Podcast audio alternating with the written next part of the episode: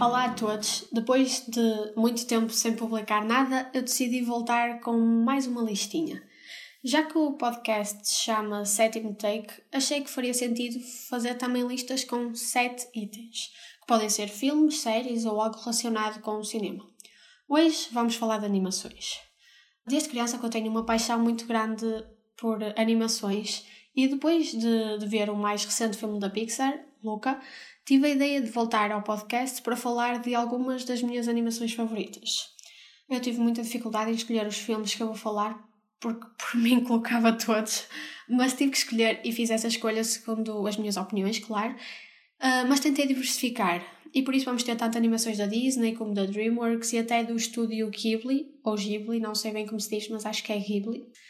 E estas animações não estão por ordem de preferência, porque, como é óbvio, não consegui definir uma ordem, então é completamente aleatório. E então acho que podemos começar. Uh, a primeira animação que selecionei foi Shrek, da DreamWorks, lançada em 2001. O humor sarcástico e politicamente incorreto é sem dúvida o ponto forte do filme faz várias referências ao contos de fadas, que todos nós conhecemos, mas subverte-os e consegue quase fazer uma paródia dessas histórias tradicionais. Tem uma primeira cena fenomenal que nos deixa logo colados ao filme. Protagonistas muito carismáticos e originais, diálogos muito bem construídos, um lado cómico muito inteligente e, no fundo, ainda tem uma mensagem que é igualmente subvertida pelo filme, o que é muito interessante. O humor deste filme é mesmo muito, muito inteligente. E para além de todos estes motivos, ainda tem uma banda sonora incrível e super divertida. E uh, acho que começámos muito bem com Shrek. Passando para uma animação completamente diferente, temos Spirit, Espírito Selvagem, da DreamWorks, lançada em 2002. A primeira coisa que eu vou mencionar é a banda sonora deste filme, porque é incrível, tanto na versão original de Brian Adams como na dobragem portuguesa com o Olavo Bilac. As músicas são todas lentas, envolventes, e os realizadores não precisaram de fazer paragens na narrativa para introduzir as cenas musicais. Pelo contrário, as cenas musicais ajudam a narrativa a avançar e o filme torna-se muito mais dinâmico. Eu tenho um apego emocional muito forte em relação a esta animação, porque eu tinha a cassete deste filme. Meu Deus, cassete. Alguém não se lembra disso? Uh, e vi o filme várias vezes. Gostava tanto que às vezes via quase em looping. O filme acabava e eu rebobinava a cassete para ver outra vez. Acho a história maravilhosa e com muita profundidade e por isso eh, considero que agrada tanto a crianças como adultos. As cenas têm poucas falas, mas as personagens conseguem comunicar e passar emoções para o espectador só através das expressões faciais e do olhar, o que é algo singular tendo em conta que estamos a falar de uma animação. A história do filme não é super original, mas a forma como é conduzida e como consegue emocionar o espectador faz com que este filme adquira um caráter muito marcante. E acho que podemos passar para a próxima. Esta animação é capaz de ser uma das menos conhecidas da Disney, mas eu asseguro a quem não viu que vale a pena dar uma oportunidade a este filme. E vamos falar então de Kenai Koda, da Disney, lançado em 2004. Tal como Spirit, o filme tem como protagonistas personagens que fazem parte da cultura indígena, o que só por si é interessante. Mas neste filme vai ser abordada uma camada mais espiritual dessa cultura, o que torna a história muito mais original.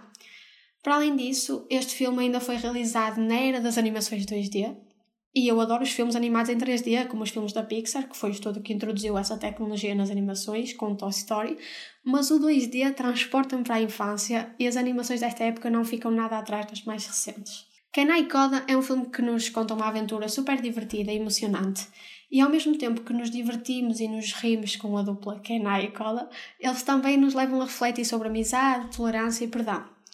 Todas as personagens deste filme são muito humanizadas. Não há o bem e o mal, nem o herói e o vilão, mas sim pessoas, e neste caso animais, que executam determinadas ações tendo em conta as circunstâncias em que vivem, o que torna toda a aprendizagem e evolução do protagonista ainda mais valorizável. E pronto, vejam o Kanai Code, é só isso que tenho a dizer. Uh, agora passando para uma animação bem mais recente, temos Divertidamente, que na minha opinião é um dos melhores filmes da Pixar. Foi lançada em 2015.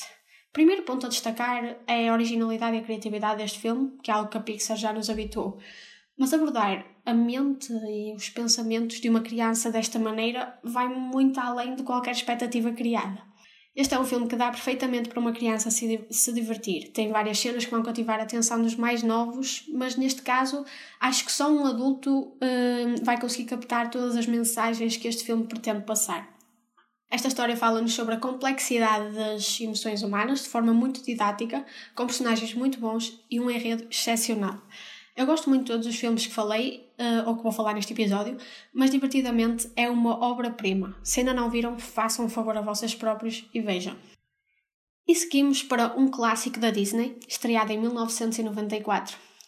Deste aqui eu nem preciso falar, primeiro porque a maioria das pessoas já viu, e quem não viu, de certeza que já ouviu falar muito bem deste filme. Na minha opinião, este é o melhor filme da Disney de todos os tempos e duvido que algum dia o estúdio consiga ultrapassar o sucesso que foi e ainda é Rei Leão.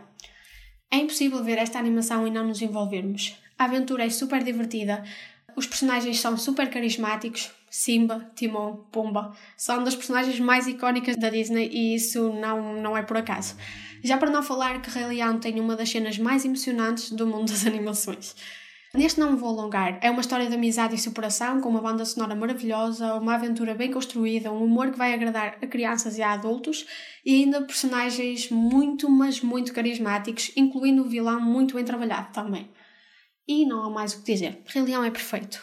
Agora uma animação bem diferente das que vos falei até agora, diretamente dos estúdios Ghibli, temos O Túmulo dos Pirilampos, uma animação japonesa que me deixou sem chão quando vi pela primeira vez. Se algumas das animações de que falei funcionam melhor para adultos que para crianças, esta aqui acho que foi mesmo feita para os adultos. A temática é dura, pesada e muito triste. Fala-nos sobre a forma como a guerra afeta a população atacada e vemos tudo do ponto de vista de duas crianças. Mas apesar de abordar um tema trágico, este filme fala de uma forma delicada e sensível e é daí que vem a subtileza desta animação.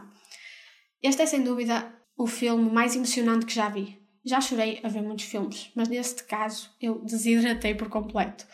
É impossível ver esta animação e não verter uma lágrima. Se isso acontecer, alerta sociopata, porque é impossível. O Túmulo dos Pirilampos é um filme que nos traz à realidade e nos faz refletir, e qualquer coisa que eu diga mais não vai ser suficiente para explicar o qual ainda é este filme, por isso vejam. e agora vamos passar para o último da lista. E para acabar, vamos voltar à Pixar. Vou falar de uma animação que estreou em 2003 e que nos conta a história de um peixinho palhaço com uma barbatana mais pequena que a outra. E acho que toda a gente já sabe que filme estou a falar, À Procura de Nemo. O que eu posso dizer sobre este filme? Primeiro é da Pixar, por isso já sabem que criatividade não vai faltar a esta animação. Acho que este filme é uma obra-prima do ponto de vista narrativo e visual. Tem um enredo super bem construído que vai deixar qualquer um preso à história. E do ponto de vista visual, é um espetáculo para os olhos. Neste filme vemos o fundo do oceano de uma forma linda e muito colorida. Mas, tal como na vida, nem tudo é colorido neste filme. E o início de À Procura de Nemo é uma das cenas mais fortes e tristes da Pixar. Qualquer criança que veja este filme fica com um trauma para a vida. As personagens também são incríveis, não só os protagonistas, como os personagens secundários. São todas diversificadas e têm uma, um propósito no filme. Se estão lá, é porque faz sentido estarem lá. Claro que aqui o destaque vai para a Dory, que depois até ganhou um filme próprio, mas todas as outras personagens são muito ricas. Para além de tudo, e para terminar, também temos o caráter engraçado do filme, que agrada crianças e adultos com um timing cómico fenomenal. A Procura de Nemo é um clássico da Disney Pixar que merece sem dúvida ser visto e revisto.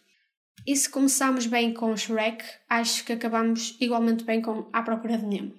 Eu sei que ficaram de fora animações igualmente boas. Pensando assim rápido, Up altamente, Coraline, Hércules e muitos outros filmes mereciam ser contemplados neste episódio.